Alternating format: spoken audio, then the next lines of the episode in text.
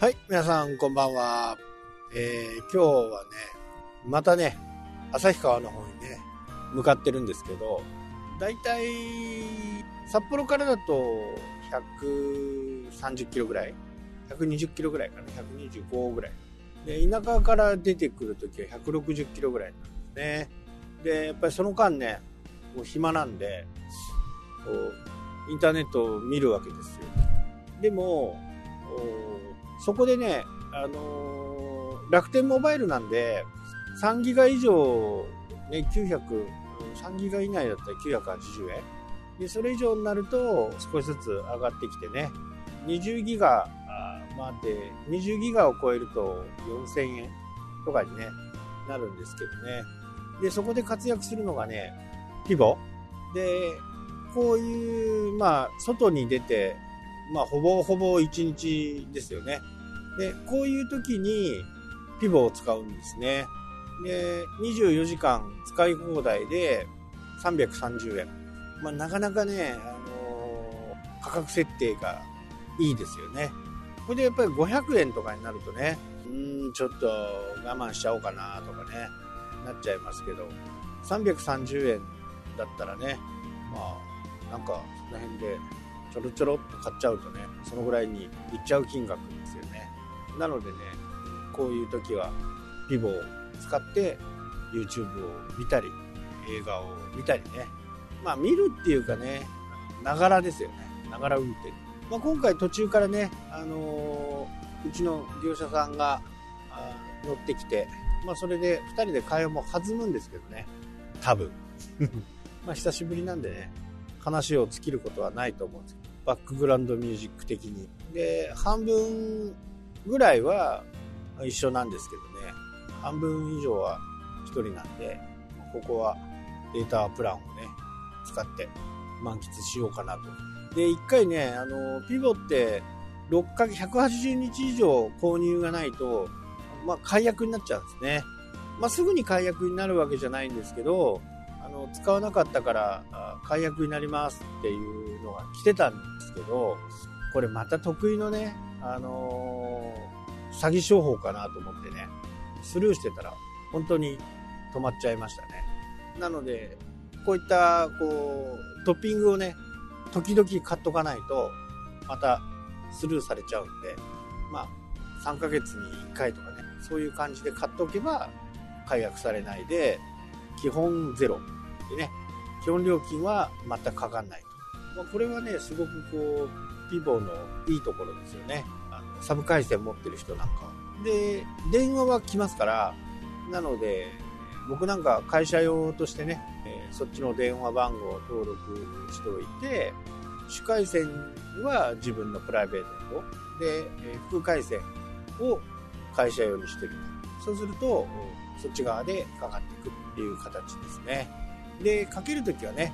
あのー、いろいろこう、いろいろ言って、あの、もう一個の方で、かけますんで、つって、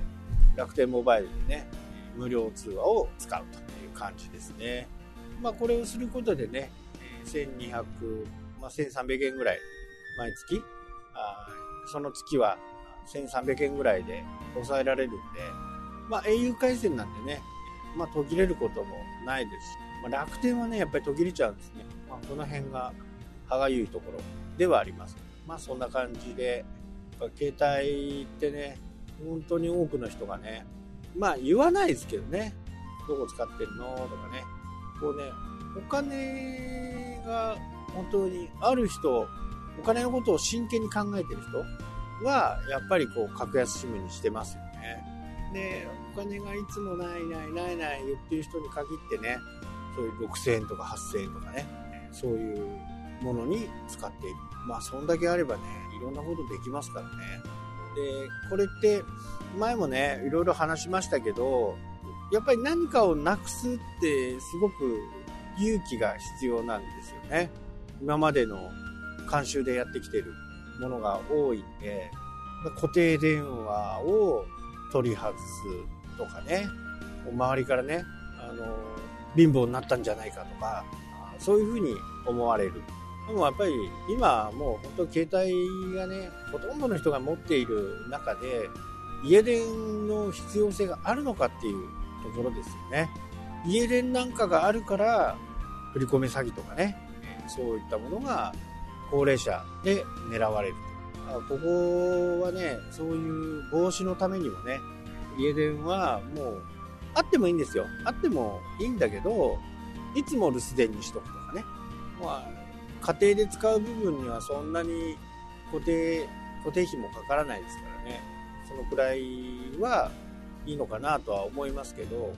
ただ、そこの電話を出ないっていうのが一つのね、振り込め詐欺の